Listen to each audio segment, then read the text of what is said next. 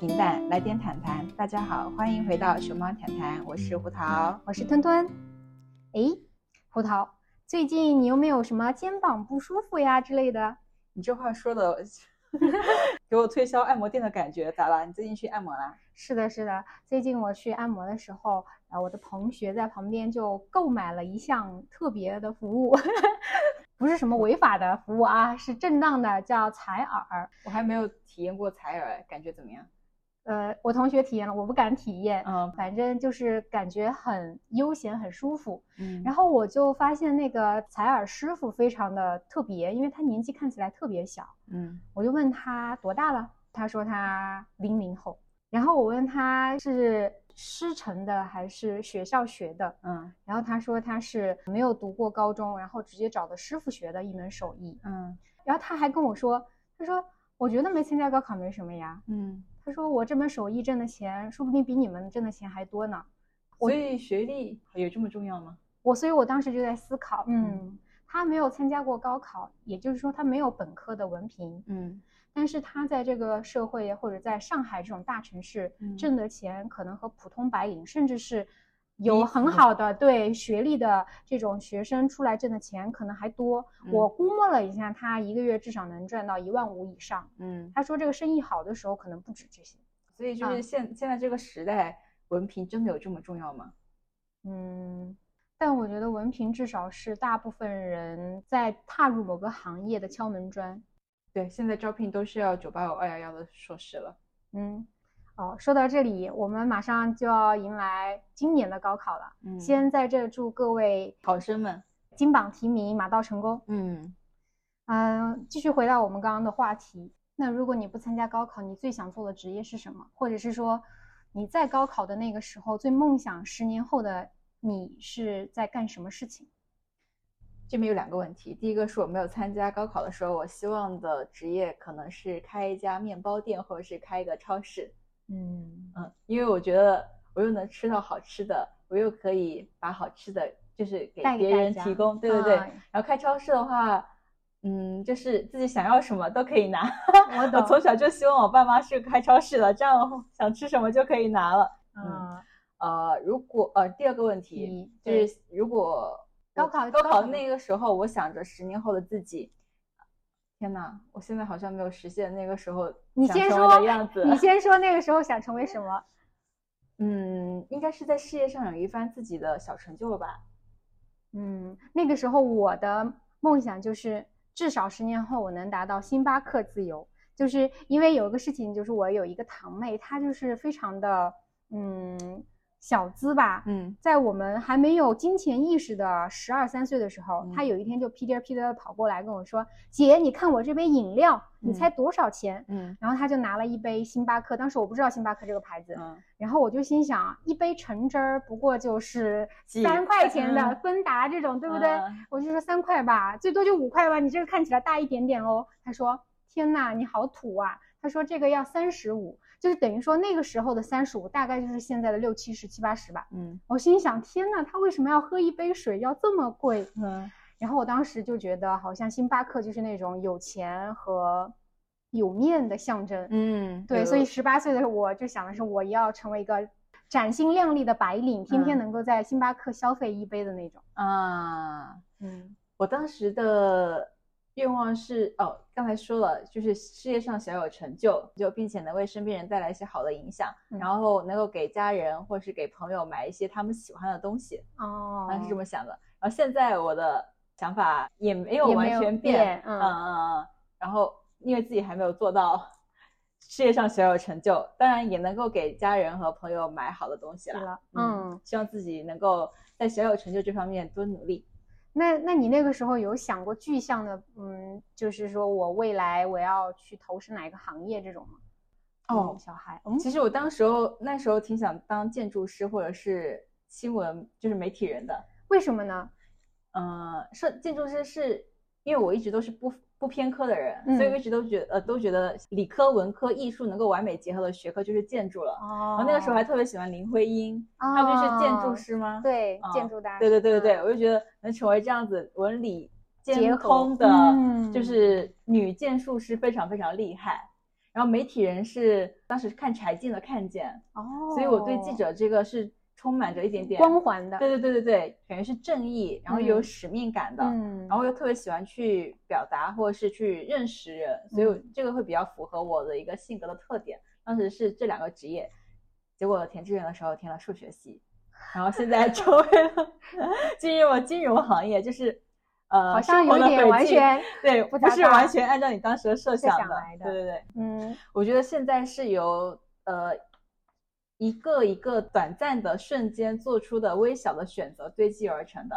嗯比如说高考那个时候，你是有个比较宏大的一个呃目标，嗯就是十年后我要成为什么样子。但现在的我可能就是高考填志愿那一瞬间做的选择，嗯，然后呃读研的时候那一瞬间做的选择，就业的时候那一瞬间做的选择，成就了现在的我。嗯，那你这么一说，好像高考似乎确实是很多普通家庭出身的小孩非常重要的人生时刻。对，就嗯是改变自己、改变自己命运的时刻。虽然这个改变，这改变有很是多个对有大大小小的改变，但它的确是能够改变你的一个轨迹。嗯，嗯对我还有个问题就是，嗯，现在见到了十八岁的自己，然后他就在你对面，然后你会对他说什么？我可能会抱抱他，跟他说不要这么紧张，你最终会去往你想要的生活。嗯其实我觉得那个时候自己比现在我厉害多了，因为那个时候的自己其实还蛮努力的。我也觉得那个时候的自己比现在厉害多了，而且我觉得，如果你在青春期有一个非常尽力的尝试，嗯那段经历会鼓励到很多很多年后的你自己。嗯，所以我就说，你考上一个好的大学，或者是你战胜了高考，你走过了这一道坎，你以后碰到一些困难的时候，你回头再想这段时光，你就想，哦，我高考都过来了，我还怕什么呢？那万一他们没考好，那你也是，所以我觉得尽力就行。对，尽力就行。我觉得没考好也是一个，你战胜了没考好的那个时候自己的心理的负担，其实对你来说也是一个很强的考验了。我当时高考就是没考好嘛，然后我、哦我经历过那段时间，哦所以以后再碰到这种类似的情况，我会觉得没什么大不了的。哦，我懂你的意思。高考都没考好了，我都已经过来了，我现在还怕其他更大的挫折吗？这不是挫折吗？然后高考考好了，你也会觉得自己很棒，因为我我达到自己的目标，就是去到自己嗯想要的学校，所以考没考好对你来说都是一种财富。对，我觉得嗯你这一点是对，是我想表达，但我没表达出来，就是嗯这个意思。嗯就如果说你没考好，你要把它当成，因为你人生过后还有很多比高考还要大的磨难，对，你要学会战胜面对失败的心情。我觉得这么说吧，高考成功稍微在你的学业和事业上推了你一把，嗯，但是它的失败可能在你的生活、成长和心态上推了你一把，它是不同的收获。嗯。但是从表面上来说，或者是从浅显的世俗意义上来说，咱就是尽量的让高考成功，嗯对，让自己稍微走得顺一点点。但是没有成功也没有关系，凡凡事就是尽人事，尽自己最大努力，问心无愧就好了。对的，对的。嗯，就是我当时高考是不是失败了嘛？我高中三年从来没考过这么差过，嗯嗯，然后那个时候我爸妈叫我去复读的那种差，你知道嗯吧？但是那一段时间我是过得非常的难受，嗯但是就是因为这段时间让我想明白了，从今后的路我要自己走。因为我爸妈让我复读，我没有同意；嗯他们让我填哪个学校、哪个专业，我没有同意。就所嗯有都是我做出了这个决定。从嗯那以后，所有事情我都是自己做主。嗯，我觉得就是高考那次失败，让我学会了掌控自己的人，把人生掌控权把握在手里了，对，嗯所以对我来说也是一种成长。我现在或者是也是一种收获呢。对，嗯嗯，所以当时可以说高考没有去到我想去的学校，嗯，去了一个 你知道吗？当时自意料之外的。对自主招生的时候，我就只填了我目标那个学校，但是嗯自主招其实当时是可以填好几所学校，包括我后面去的那个学校嘛。嗯，我当时我爸说，你自招的时候把我后面去那个学校填上去嘛。嗯你知道我我我口出狂言，我怎么可能去这个学校呢？然后我啪啪打脸，啊后面还是去了。但是现在想来，其实我最美好的时光、最感谢的就是我本科的学校，嗯。所以我对它充满了热爱。嗯。嗯嗯，所以就是说，你高考阴差阳错，或者是可能真的去了我目标的学校，我不一定过得会比现在好。是的，嗯，我之前有一个同学，嗯，呃，反正就是四五名，然后他突然就是考好了，他就是运气，他就是运气，他就考到了北大去，但是呢，他后来成就是成绩特别特别差，就是进了北大之后成绩不好，特别不好，然后他也不想跟周围所有的人交流。就是他有一种自卑嘛，就是自卑，然后自闭，然后就是心理状态也不太稳定。然后后来他就回老家找了一个国企，本科毕业就没读书了嘛，然后就国企，然后就继续过着。可能他现在也挺好呀，因为毕竟一个北大本科生去，嗯，成都的一个企业肯定都还是香饽饽的嘛。但是，但是我觉得他就是变得非常自卑，反而。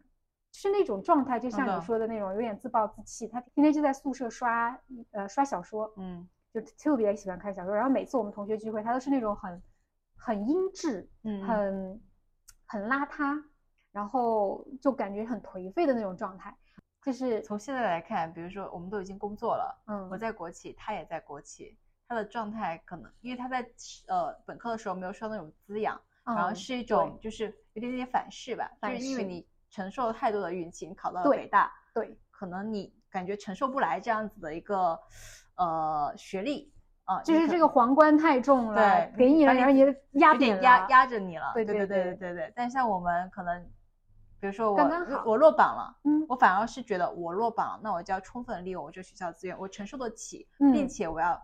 让它发挥到最大，让它闪闪发光。对对对，所以这种心态又是会那种比较昂扬向上的。对对，所以有些时候欲戴皇冠必承其重，我觉得还是你刚刚说那个反噬这个词，我真的觉得有些时候是这样的，就是上帝给你的每一个礼物背后都标好了价格，我真的觉得就是这句话。但是你看啊。就是在我们那个时候，觉得高考还是一个改变人生的时候。对，你看，像现在这一代人，他们可能不仅仅是高考了，嗯，他们还有考研，还有考公，嗯，还有读博，甚至是出国，嗯，就各种各样的，就是这种好像改变自己的时刻，更多的选择。你觉得是更多的选择，还是在通货膨胀？就是说，我们的文凭好像似乎它的那个门槛，能够改变你的这个东西，它在水涨船高了。现在这个文凭这么真的这么不值钱了吗？当然啊，有些时候甚至本科生的文凭是最不值钱的，因为它夹在了蓝领工人和硕士生之间，它在夹缝中生存，嗯，就很更难了。对对，上不去下不来，要技术没技术，要文凭好像也没有很很占优势。是对，所以我觉得这这这也是一个目前就业市场它。不足够完善，或者说整个教育体系出现了一种扩招后遗症，我觉得，嗯，是的。那说到这里，我就岔开一个话题啊，你现在觉得知识改变了你的命运吗？我觉得它改变我的命运。就上大学对人的一个世界观、人生观、价值观的塑造，和你整个视野的打开，你跟同学、老师交流的那些气场的影响是非常重要的。我觉得就是在我本科的时候形成了我自己的三观，嗯，这个对于我整个人的影响还是很大的，嗯，你觉得呢？我觉得，嗯，我觉得知识能改变命运，也确实改变了我的命运。但是，就是说命运这两个字当中，命一般大家都说是性格嘛，对，运就是那个运气，就是机机遇，对，我觉得知识确实改变了我的。性格，因为至少我之前是一个 I I N 开头的一个性格的人，现在变成了 E N 开头的一个性格的人。对，呃，但是我觉得知识不能改变我们的财运。嗯，就是说，你要想着靠读书来赚大钱。我觉得这件事情可能是之前社会传达给每一个年轻人一个非常错误的这种观念。嗯，对，因为其实很多人他都觉得是说通过这个鲤鱼跃龙门的这一关来达到一夜暴富，或者是说生社会地位或者是跨越对跨越阶层的这样的一个转变。对，但是其实并不是这样的，因为我们说到知识能改变的是命家运。嗯，对，但是。但是说，嗯，你想，它能改变你的性格，让你的人人格更完完善，嗯，更健全，但并不代表你能在这个社会就是成功的，呃，或者是有钱的吧？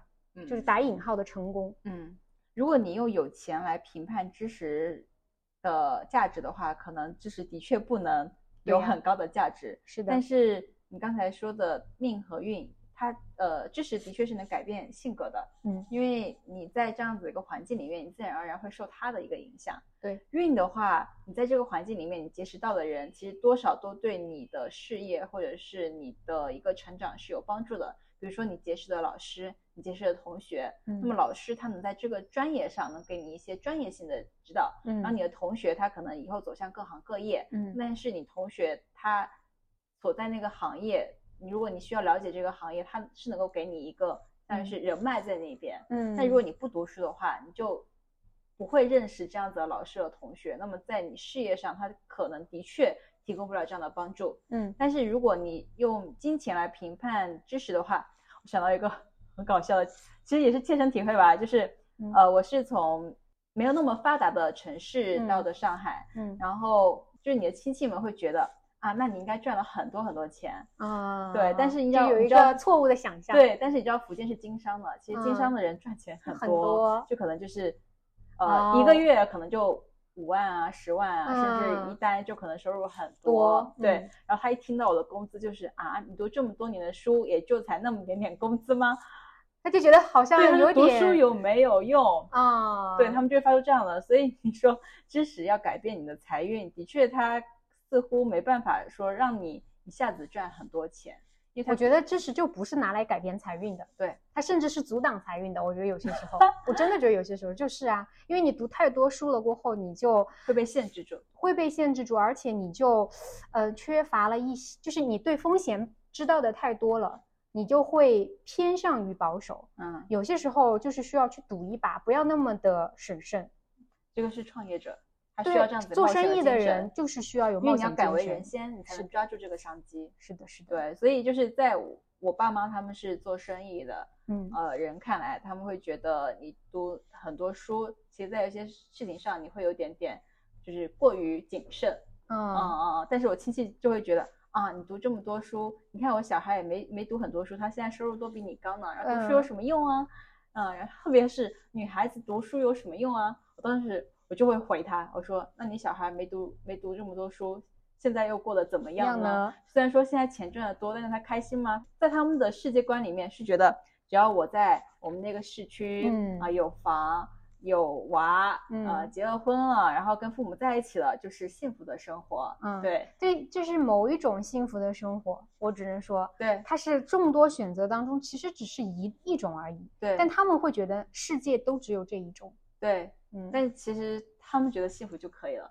就在我们的认知里面，会觉得人有很多选择。我在家乡待着是一种选择，在大城市就算单身也是一种选择。我出国去游学，去呃边旅游边打工也是一种选择。就你会对好多选择是一种开放的、认可的态度，而不会像他们一样觉得我要在家就只有一个对对，有房有车有娃有老婆才是最好的选择。嗯。就是我觉得读了书过后，你的眼界是更开阔的，然后你的心胸其实也是更开阔的，你能包容和接纳一些少少数选择，或者说更多的不一样的人存在。我觉得，比如说自身的一个完善啊。对啊，就对啊，这这样的人格，他肯定是更至少是胸怀若谷的吧？对，你你想想，就是虽然你的亲戚们他很有钱，嗯，可是他们难道没有烦恼吗？我觉得说不定他们可能处理某些人生烦恼的时候。他们肚子里或者他脑子里拿出来的那个治愈自己的工具就没有那么多。哦，对的，对的，对的。比如说我们碰到问题，我们可能去看书，然后去网上搜一些答案，或者是跟朋友交流，嗯，会有很多种方式。然后也觉得这个问题只是当下碰到的一个，它并不会成为长期的一个障碍。对。但是从我那些亲戚的眼中看来，他就会呃埋怨，嗯，然后会用很比较过激的行为。来去发泄自己的一些情绪，因为他不知道怎么样才是比较好的一种方式。是的，是的。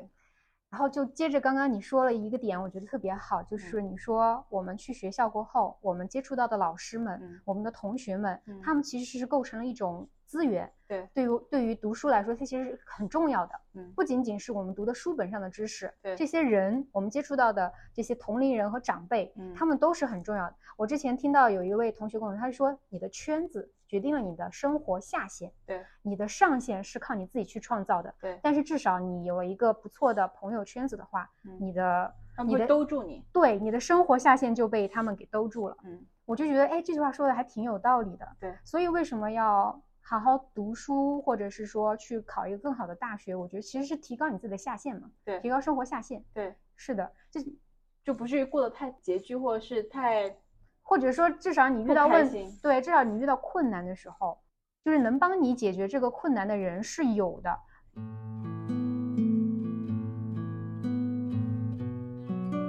就是我看了一本书，它叫《文凭社会教育与分层的历史社会学》嘛，它里面就说，其实很多的学科，他们的工作过后的一些能力，其实和上学并没有任何关系。嗯，就是这些学科是医学、商科。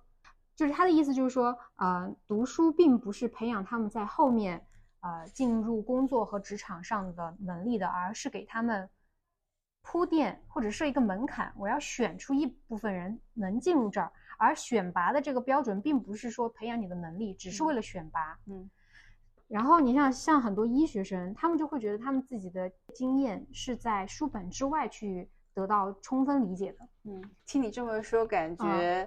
呃，实践似乎比理论更重要。你在学校里面学的更多就是理论上的一些知识，书本上的知识，有点像是纸上谈兵。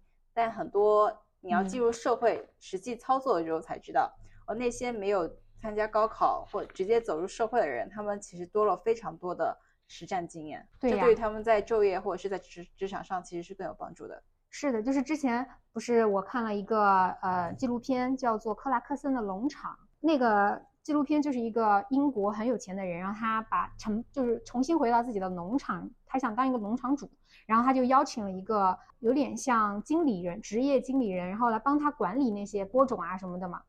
他自己就尝试去开那些就是农业机械化的东西，比如说拖拉机什么的，他就开的不如那个职业经理人好。但那个职业经理人是一个没有上过大学的二十一岁的当地的另外一个农场主。嗯。然后呢，那个小伙子就非常的聪明，就是他对这种机械化的这种怎么操作，怎么样去播种，他都有一套自己的一个方法论。嗯，而且这个方法论是至少在他们当地的农业上是可行且合理的。嗯，就远远超过了这位贵族的这个老头，你知道，就他可能读了很多书嘛。对。对，然后那个时候我就在想，有些时候实战经验，因为他是当地农场主，他爸爸在他十二三岁就教他这个机器该怎么用，也就是说他在进入到他真正的这个二十一岁之前，他学到了他是八年的工作经验，嗯，而这个工作经验从来就没浪费过，因为他后来还是从事这个职业，嗯，然后所以他到二十一岁的时候表现出来的这种能力，我觉得就是非常专业的，嗯，而且。他这个小伙子非常的特别，他不想走出他们的村庄，嗯，他觉得英国的那个小村庄就是他的全部世界，嗯，他从来不渴望跟着这个有钱的金主爸爸想要一举成名，想要走出英国，想要闻名世界，他好像没有一点没有这样的野心，嗯，我就觉得好纯粹呀，就如果你放在中国，你去做一场真人秀。然后真人秀当中的那个平凡的普通人出名了过后，他们会想方法去成为一个自媒体博主。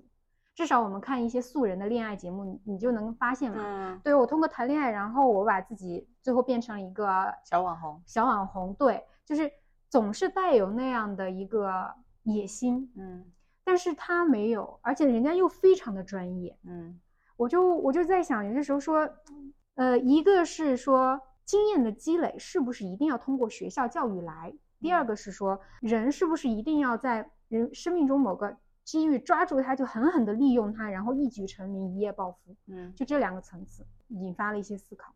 嗯，第一个，呃，经验是不是一定要从学校获得？其实可以通过实战获得，这取决于你要很早的明知道自己想要什么样的生活，或者是说这个社会允许多样性的存在，它没有。任何社会舆论的压力去迫使你不能做出别的选择。嗯嗯嗯，比如说你你刚才说的这个农场主，他就知道自己要在这个农场待着，那么从小他就在接触这一方面的东西，他也不需要说我要去外面接受一个好的教育，然后再回来，我再从从事这方面呃农场的工作，因为这对他来说是一个多余的东西，嗯。啊，除非他想说我要引入外部先进的技术或或或者是体系化的知识来重新管理我的农场，那么这段经历对他来说就是有帮助的。可是目前这位农场主还没有这样子的想法，那么他现在这样子这样子的一个成长路径对他来说是比较好的一个选择，嗯。啊，然后第二个一夜暴富这件事情，嗯。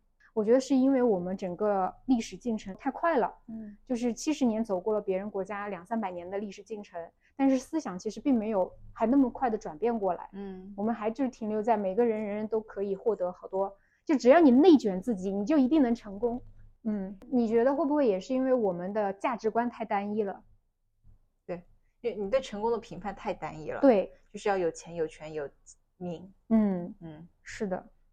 哎，那就像你刚刚说的，就是克拉克森农场的那个二十一岁的那个年轻人，然后他就是有点像他跟他爸爸学嘛，就像这种叫学徒制的学习。嗯，然后我们现在的高考教育、大学教育其实叫做学校教育，嗯，也就是其实在学院制的。对的，就是在我们进入现代社会之前，比如说你看像以前那种中国那种什么白鹿书院，其实它都是一个师傅带一群学生，嗯他也没有说成片化的有一个统一的这种。九年义务教育啊，然后每个人都要接受这些，是因为工业革命之后，每一个人都需要去成为那个工业生产或者资本主义这种链条下的一个螺丝钉，每一个人必须得要成为一颗合格的螺丝钉，所以要经过这些教育嘛。嗯，你说未来有没有可能我们的社会当中会出现学徒制教育和学校教育两种形式并存的这种教育体系？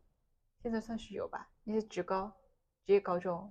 就是说，他的地位能够和并哦和那个学院制教育是平等的，对，而不是说我考不上大学我才去，对，就是没得选择的选择。是，嗯，你觉得有可能？因为我感觉像德国，应该就是他们会比较平等的看待这两种体制出来的人。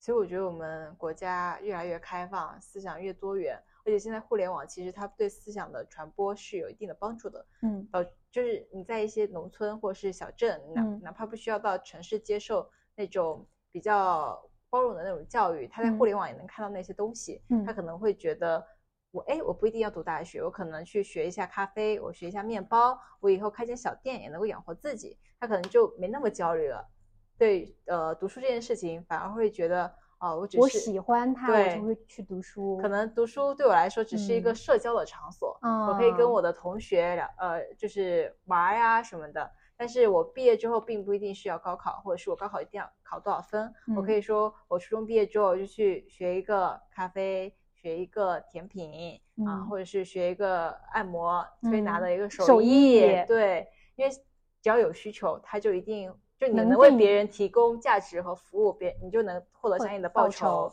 对对对的，而且现在信息这么发达嘛，就是很多人他会说，呃，这些打工的民工同龄人，比如说十六七岁的。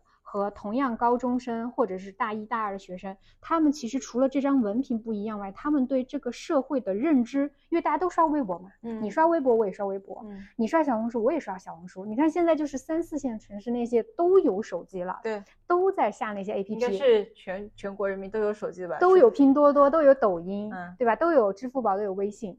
其实你说我们对这个社会就是整个信息的汇总。其实已经跨越了之前那种只有通过学校书本带给我们知识信息的这种啊时代了。嗯，随着这种信息渠道的越来越进步，或者说往前走，嗯，我们会会达到一种就是反而推翻了学徒制和学校制的这种壁垒，他们俩就会逐渐的平等起来。你要说是可以的，对，就你随着你的信息渠道多元。嗯，大家对这个的接受度越来越高，嗯，他们也认可这样子一个工作形式的存在，嗯，就比如说我们现在走在路上，嗯，或者是我们进入一个餐厅，嗯，我们不会因为他是服务员或者他是厨师而。就是歧视他，嗯，我们会觉得，哎，他他也是提供价值的一个工作，嗯，然后厨师这个菜做的好好吃啊，你会给这个厨师点个赞，甚至会邀请他上门为你做菜，嗯，你会尊重他的一个劳动，而且其实你缺少这样子的一个，呃，像你缺少他他的能力吧，或者你需要购买他的能力，对对对，嗯，比如说你上门收纳师，然后还有月嫂，现在月嫂贼贵，可能就六。六七万、十万都一个月去请一个月嫂，因为你需要这样子一个服务。是的，所以你你不会说，哎，月嫂文凭这么低，但是人家就是把你小孩带的好啊，而且你还要求人家。对啊，你还招不到这样子的月嫂呢。所以这时候你说我要看你文凭，你是本科的吗？你不会在意这些东西。对啊，对于一个新手妈妈来说，一个优秀的月嫂应该能帮她解决不少困难吧？对，当我们对不同的背景工作。越来越高认可度的时候，嗯，或是社会越来越稀缺这样的服务的时候，嗯，学院制和学徒制其实就没有那么的有高低之分了。对对对对，对的是的。嗯，之前我去剪头发的时候，你知道那个给我剪发的小哥，他说他看尼采，他看哲学书，然后 我都快震惊了。我在想，他没有，他只读到初中，也就是他没有高中文凭嘛。然后他说他喜欢哲学。我就觉得好像，其实你看，他是他的教育已经突破了地域或者是场所的分别就是他，你知道他从哪儿看这个哲学吗？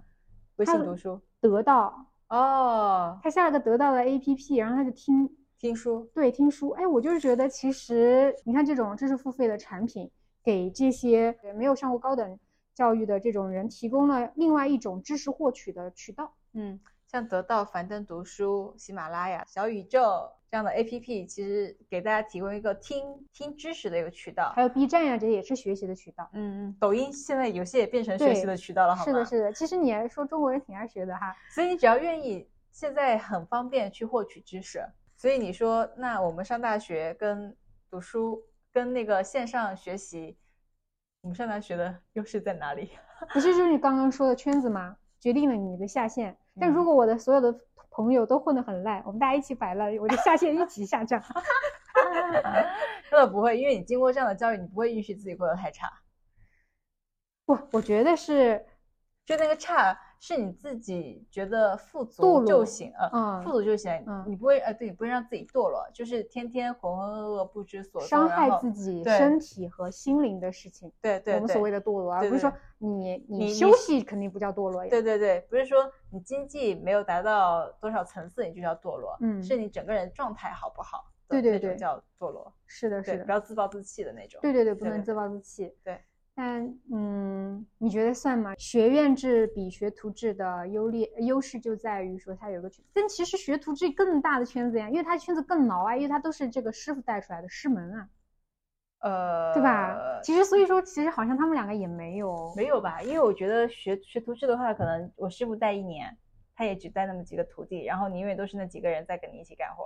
那你学院制，你可以去蹭课，然后你们学院可能就，当然有些大学院和小学院哈。小学院可能也就十几个人，但是你会去图书馆啊，然后去参加活动啊，这些是更广阔的一个。哎，但是你看，你如果学徒制，比如说这个老师和那个老师，然后这个这个老师，所有的老师形成了一个行业联盟、行业协会，他们每年也定期组织一些活动，这不就是跟一个学校也一样了吗？你你有看过多少这样子的呢？不，但我觉得它是一个值得期待的呀。但呃，我觉得它是可以操作的。对，就比如说你搞一个全国理发协会啊，对呀。然后然后这个师傅带着徒弟，然后一起去一帮子人，然后那个师傅有点像武林，有没有觉得？对对对对，有点像江湖。你刚才说了，其实像上海的咖啡氛围就有形成这样子一个文化，不是这边有个咖啡节，那边有个咖啡节，然后还有一个什么咖啡，我觉得咖啡应该是有有一个协会或者是小的组织在的吧，就爱喝咖啡的人或开咖啡店的人。会的，会的。他们其实就已经形成了像学院制的那种组织的模式，或者是说我们学院制的，嗯，这样的一个体系，它本来就是为了制造圈子，这个括号引号的圈子存在的。嗯，你想你的所有的同学、你的老师，然后你们进入社会过后，你们所有的这些其实学的东西可能跟你干的事情不一样，但是你最后得到的就是这个一个门槛。嗯，你们是有连接的，这个连接才是最重要的东西。嗯，就是那个下限，就是你最重要的东西。所以其实我们探讨出了学呃学学徒制的一个未来发展方向，是吧？对呀，可以想象呀。嗯，这不这不是一个呃畅想遐想吗？对对对，我就在想，你说如果就是学徒制都能够把这些优秀的老师解放出来，其实也是不是也是一种，我也不太懂优秀的老师是学徒制的比较好的一些师傅。让他能带领更多的徒弟，就是让这样子的师傅能够出来，并不是说仅局限于他那个小圈子或者是他那家店，而是可以就是相当于教书育人。哎，你你对你刚刚说这点让我想到了一个为什么学徒制没有像学校一样成为主流的教育体系？嗯，因为它不能规模化。